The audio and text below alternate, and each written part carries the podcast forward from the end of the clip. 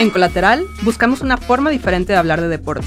Sabemos que el resultado es importante, pero no lo es todo. El deporte tiene tantas capas, medios, expresiones y aquí caben todas. En este espacio queremos dialogar, cuestionarnos, conectar notas, estadística e historia de la mano de expertos y aficionados. Para construir juntos una perspectiva del deporte colateral. Este podcast es producido por We Solve Music. Hola a todos y todas, muy buenas. Bienvenidos a otro episodio de Colateral. Estamos muy felices y yo en especial muy emocionada con este tema porque es uno de mis favoritos. Vamos a hablar de deportistas disruptivos en su imagen, esos deportistas rompemoldes. A mí también me parece muy interesante este tema. Hay, hay muchas maneras de como visualizar al deportista, ya sea por sus, por sus actitudes en la cancha, por sus logros, por lo que hace extra cancha, por la familia en la que viene, qué sé yo, ¿no? Hay muchas maneras de, de como ponerle etiquetas a, los, a los deportistas y este en específico que tiene que ver con los que se salieron del, del molde o del estereotipo o de lo esperado de... Porque luego es, es chistoso que ves a los futbolistas y todos están peinados igual, todos están tatuando igual, todos están, este... O el corte de pelo. Ajá, el corte de pelo todo el mundo trae ahorita. Yo, yo veía a los brasileños y, decía, bueno, digamos que se parecen y a los argentinos están igual, en fin. A lo que voy es que luego pasa que hay como cierto estereotipo según el deportista y pues llegan unos y lo rompen y siempre llaman la atención independientemente de lo que hagan o no durante el deporte, ¿no? O su desempeño deportivo. Y los brasileños casi como, como el meme, que decían, oye, sí te pasó la tarea, pero cámbiale poquito, ¿no? Y pasaban uno tras otro, todos con sus pelos amarillos.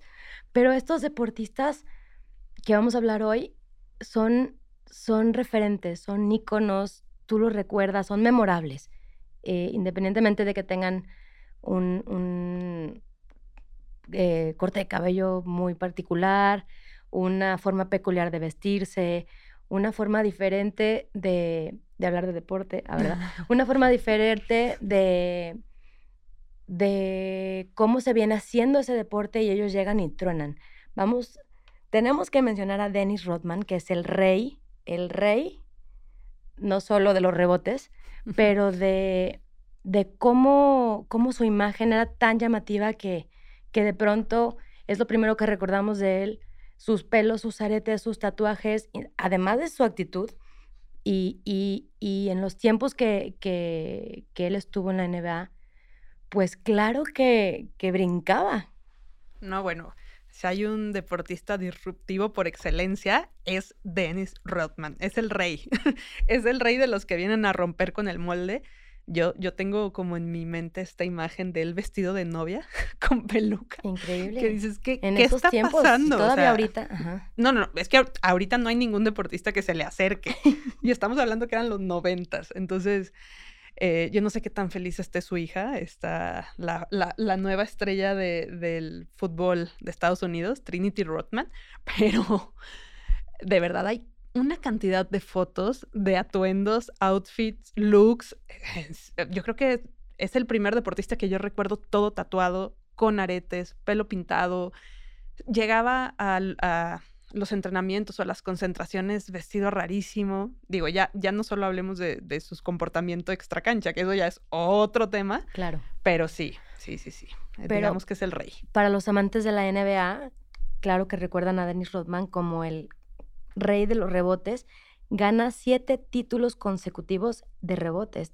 Él traía un promedio por temporada, por temporada, perdón, en ese entonces de 16.4 y, y, también fue disruptivo para el juego porque cambió la forma de, defender para, para ganar campeonatos. Él estuvo con los Bulls y se habla mucho de que esas tres temporadas que estuvo y que ganaron hizo, hizo mucho por el equipo de Jordan. De hecho, se dice que no, no se le da el valor eh, que en verdad tuvo. Y ahí en este documental en Netflix de The Last Dance hablan mucho de, de lo que era Dennis Rodman, ¿no? En, en, el, en la cancha y, y, también en el vestuario. Y, y, y este Michael Jordan dice así de que es que cuando nos dijeron que lo iban a traer, decíamos, ¿por qué lo van a traer? Y que Phil Jackson dijo, porque lo necesitamos. Y sí. Y no por nada terminó siendo Salón de la Fama.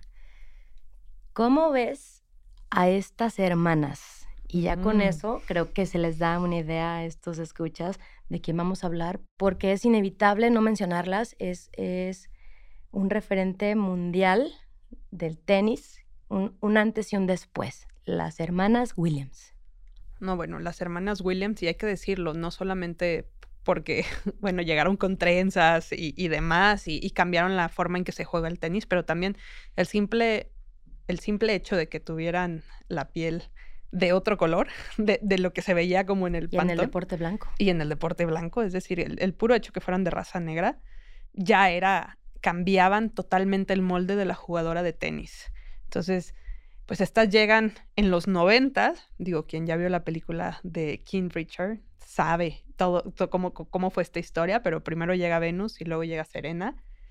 Y por supuesto que todas las personas que escuchaban como lo que quería hacer el papá con ellas y lo que estaba proyectando que iban a lograr, se reían y decían, ¿cómo crees Claro. que dos niñas este, de ascendencia afroamericana va a poder este, sobresalir?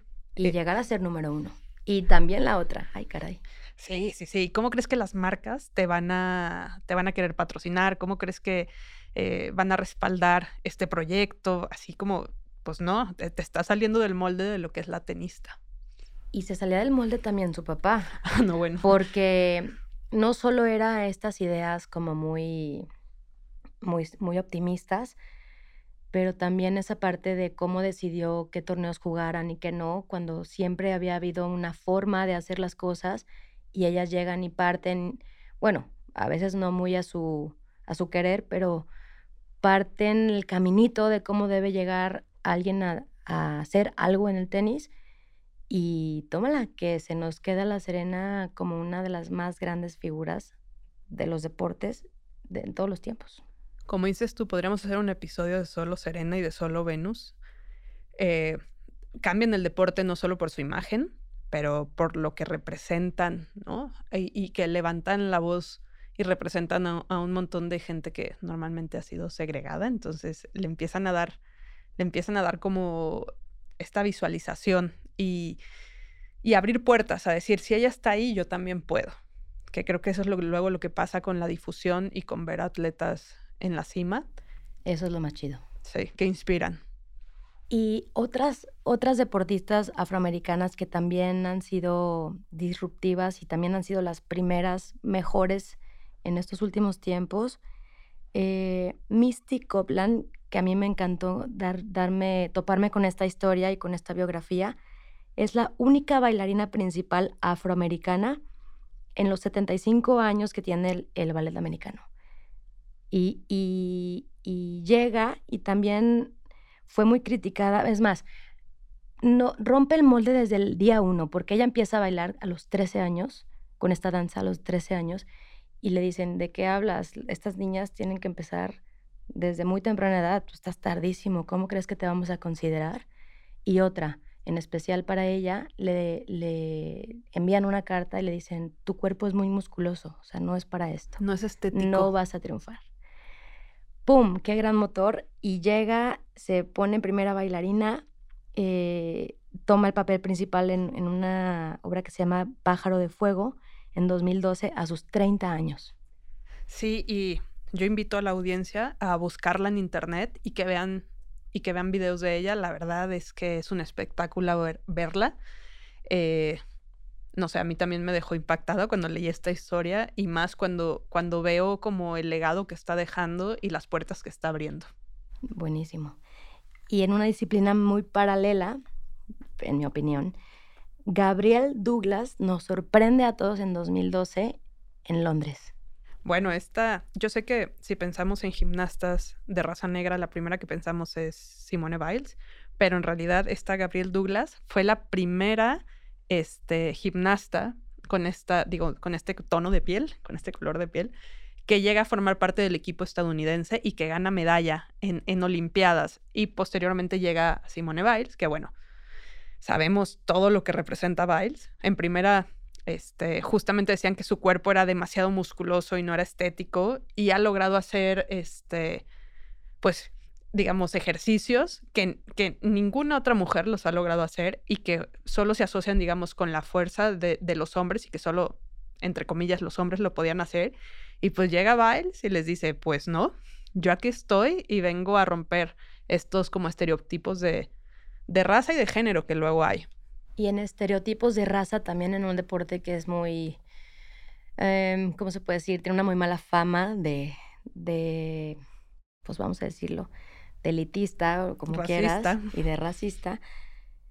Abre, abre Tiger Woods una puerta muy cañona porque también se, también podemos referirnos a él como un GOAT, un, uno de los mejores de todos los tiempos. Es, es a mí uno de mis favoritos también. Y, y llega y también cambia los reflectores y aunque tenga una vida muy, muy controversial, a sus 20 años gana su primer torneo del tour y desde ahí para acá, es más, me encontré con un dato. El nombre Tiger, es más, no es un nombre verdadero, pero el nombre Tiger se ha estado usando en Estados Unidos desde los 60 Pero del, después de Tiger Woods, en los 98 y en el 2004, en esos años, crece, crece el, registro, de... registro de bebés en Estados Unidos que se llaman Tiger. ¿Hasta dónde llegan estos deportistas? Ay, no. Sí, bueno, Tiger ni siquiera lo dejaban luego entrar a, a, a, como estas casas donde llegan los jugadores porque se prohibía la entrada de personas de raza negra a estos lugares. O sea, así, así de racistas estamos hablando. Sí, sí. Bueno, bueno. Ese es otro tema, eso es lo vamos a dejar para por ahí de marzo. Pero, wow. Sí, sí, sí, sí. Sí rompió, sí rompió el molde y su sola presencia. Yo, yo me acuerdo de estar viendo torneos, y, o sea, torneos de golf, y veías moverse a la multitud y decías, ahí va Tiger, ahí va Tiger, porque no hay otro golfista que jale semejante audiencia. Increíble.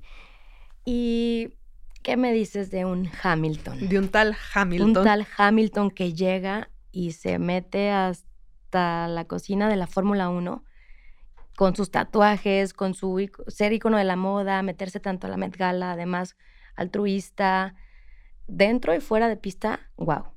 Sí, de hecho, este Hamilton ya más maduro dice que quiere que lo recuerden más por lo que hace fuera de la pista que lo que hace dentro o lo que ha hecho dentro, el siete veces campeón de la Fórmula 1.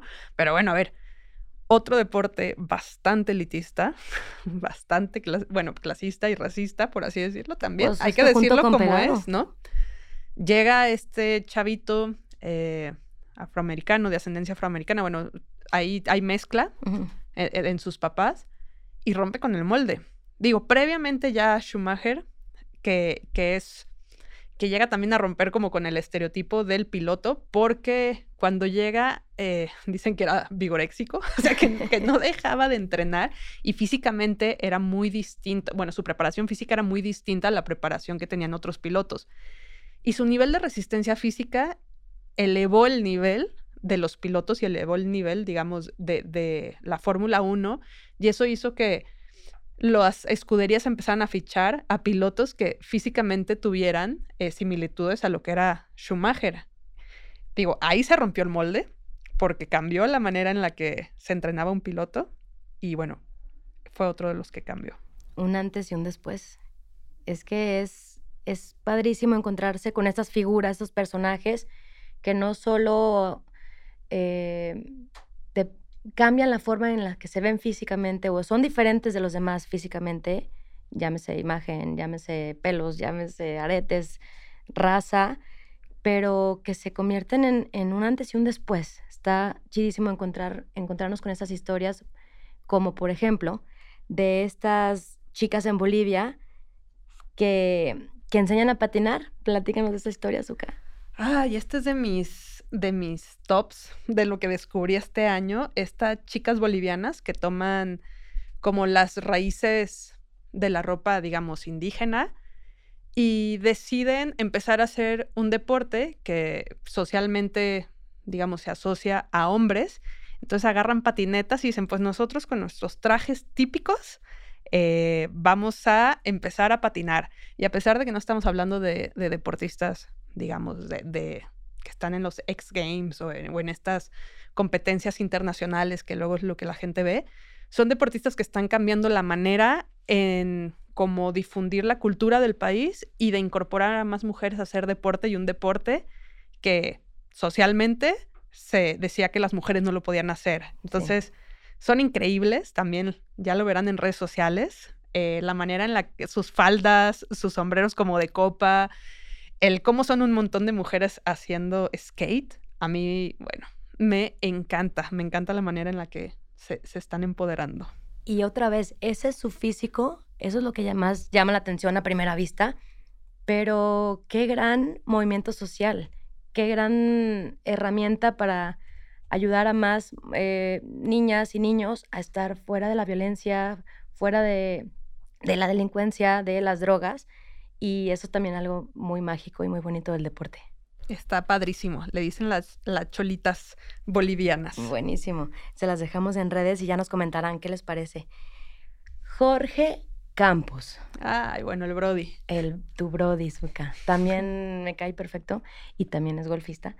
Eh, ¿Cómo rompe en tema de uniformes? Ay, bueno, yo creo que, de hecho, en, este mundial se, sacaron varias como líneas de ropa que, que, eran similares a lo que usaba Jorge Campos. Pues sí cambió. O sea, yo sí creo que muchas de las personas que recuerda a la selección mexicana de otros países es la imagen de Jorge Campos con sus cuadros y colores llamativos y también su forma de jugar, que luego se nos volvía loco en la cancha y hacía esto de portero, ¿cómo se le llamaba? Ambulante. Portero ambulante. Se nos iba, se nos iba él a, querer meter goles. Bueno, recordemos que también era delantero en sus otras épocas. Ah, sí, como que se aburrió de la portería y dijo, échenme. Déjenme jugar. Y otro referente que también es de mis tops, es que este tema me encanta, Zuka. Y Andrea Agassi es de mis tops. Desde niña era de, las, de los que sí que veía jugar y, me encantaba. Eh, uy, Andrea Agassi tiene una historia que muchos, ah, digo, yo no estuve en unos niveles muy cañones de tenis, pero en muchas cosas les recomiendo muchísimo su libro. En muchas cosas creo que muchos tenistas nos identificamos con, con su biografía y hoy vamos a mencionar en especial de Andrea Gassi, que lo empezaron a llamar un ícono de la moda. ¿Cómo crees? Con sus shorts de mezclilla. no solo por sus pelos largos y todo esta... Cada temporada salía con algo diferente y era rebelde y era... Eh, véanme, traigo mis aretes. En el deporte blanco también, en el deporte elegante. Y, y, y rompe molde y es algo memorable y es hasta la, es su, patrocinador de la palomita, los convenció de que así quería jugar él y que si querían, así iba él a, imponer su moda. Sí, sí. Aparte eran shorts de mezclilla rotos que decías, ¿este de dónde salió? Se, vino de los asoleaderos a la cancha de, de, tenis a jugar y bueno, pues sabemos el, el gran jugador que fue y lo mucho que consiguió, pero marcó época. Y en temas de uniformes, para continuar el hilo, eh, las alemanas en Tokio levantan la mano y, también ha sido una línea de, notas que hemos estado siguiendo en temas de uniformes. Ay, sí, este tema de la famosa sexualización de las mujeres en el deporte, que luego les, les... Hay muchas reglas dentro de ciertos deportes donde la vestimenta de las mujeres es súper específica y específica en que deben demostrar piel. y, está cañón. Y está cañón. Y han, sido como muy criticados hoy que hay tantos movimientos feministas. Y bueno, en Tokio llegan las alemanas y deciden eh, cambiar su traje, su leotardo típico y se ponen ahora sí que un conjunto completo, ¿no? Que, que les tapaba tanto piernas como brazos. Y de alguna manera rompen con el molde de lo que siempre veíamos con las gimnastas, con estos leotardos que luego tienen súper resacados, ¿no? Y, dicen, pues nosotros ya nos cansamos de que nos sexualicen, ahora nos vamos a vestir como queramos y vamos a cubrir nuestra piel. Y así llegan. Lo mismo pasó con las noruegas de Humboldt. ¿Te acuerdas esta nota? Buenísima, que literal llegan y dicen, no queremos jugar más en este bikini, es incómodo, eh, así no me siento a gusto para practicar el deporte. Y es una era hermosa porque ahora puede pasar eso, pueden levantar la mano y decir, así no quiero, por ahí no. Lo que pasa es que se encuentran con unos directivos y les dicen, ah, sí, muy bien, este, me parece muy bien tu opinión, pero ahí te va una multa. ¿Qué sí, es esto? sí, sí. La, la semifinal, perdón, el juego por la medalla de bronce contra España en el campeonato femenino, deciden como levantar la voz y decir, pues ya no estamos jugando por el oro, lo peor que puede pasar es que nos descalifiquen, total, y se ponen licras, licras largas. Sí, hombre, tampoco es como que dijeron, vamos a ponernos unos capri. no, no, no, literal querían jugar con licras, con shorts licras. Y las multaron y me encanta esto de que Pink, la cantante, dice, ¿cómo creen que las multaron? Yo les pago su multa y les va el cheque, díganme cuánto es, no es posible. Pink también una de mis favoritas. Wow, es que este episodio está haciendo mi top. y también por ahí, creo que en Tokio, esta arquera que tiene un tema por ahí de, de que llega, platícanos un poco más, porque se tuvo que cortar el pelo y al rato regresó a su país y la bomba. Esta arquera que rompió todos los récords, es decir, ganó tres medallas, tanto la individual, la por equipos y la mixta, esta este, de Corea del Sur, y ella dice que para poder competir de manera, digamos, más cómoda, trae el pelo cortito.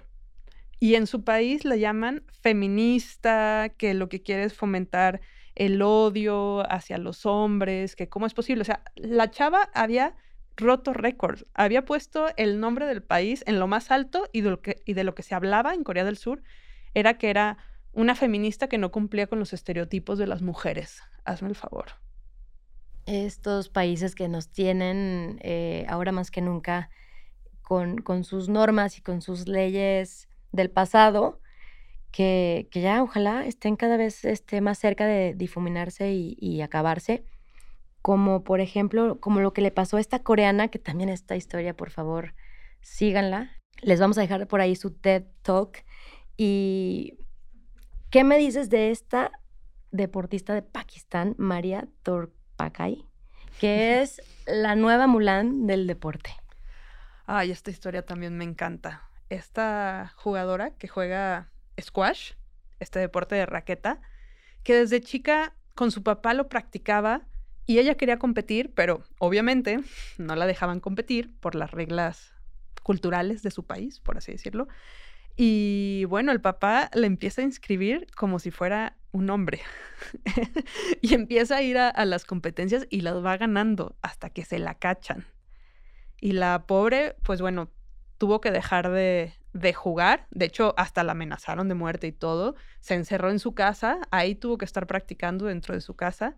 Y dice, no me voy a quedar así. Manda correos a digamos, los entrenadores más famosos de squash del mundo y por ahí un canadiense le contesta y le dice, sí, vente acá a jugar, yo te entreno y también te vienes a estudiar.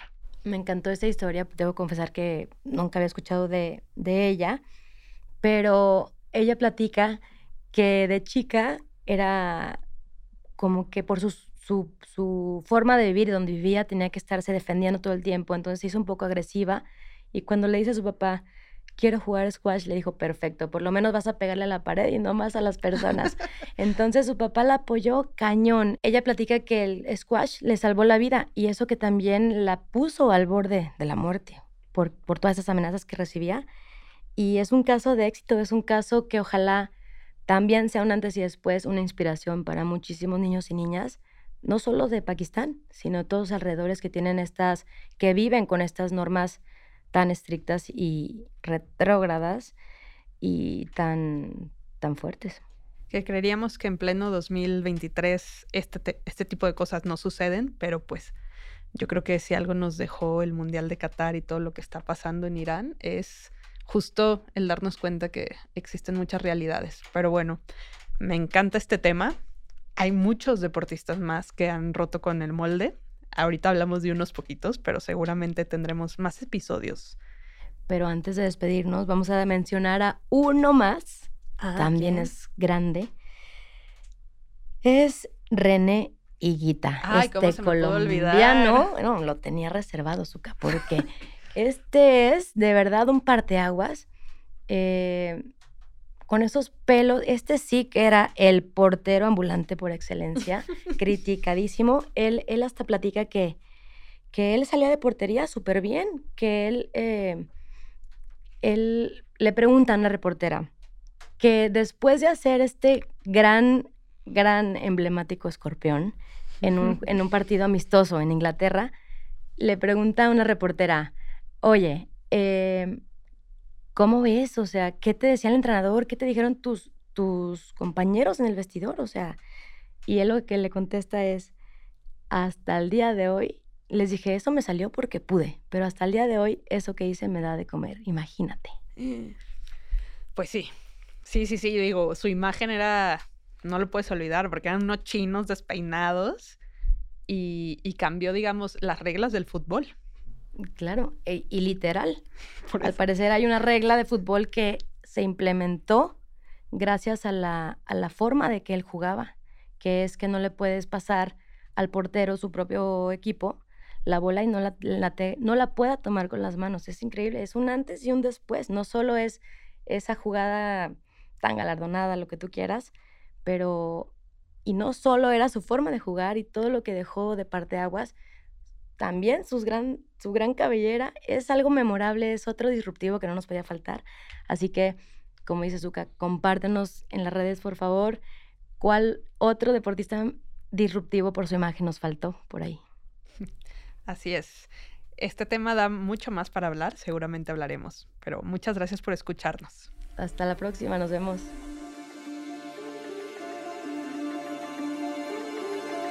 Muchas gracias por acompañarnos en un episodio más de Colateral Te invitamos a seguirnos en tu plataforma favorita. y a compartir este episodio a quien creas que lo puede disfrutar. Esperamos haber despertado tu curiosidad para seguir buscando una perspectiva del deporte colateral. Yo soy Andrea. Y yo soy Raquel, Continuemos con la conversación en nuestras redes sociales, en Instagram y Twitter. arroba colateralpd. Hasta la próxima. Este podcast es producido por We Solve Music.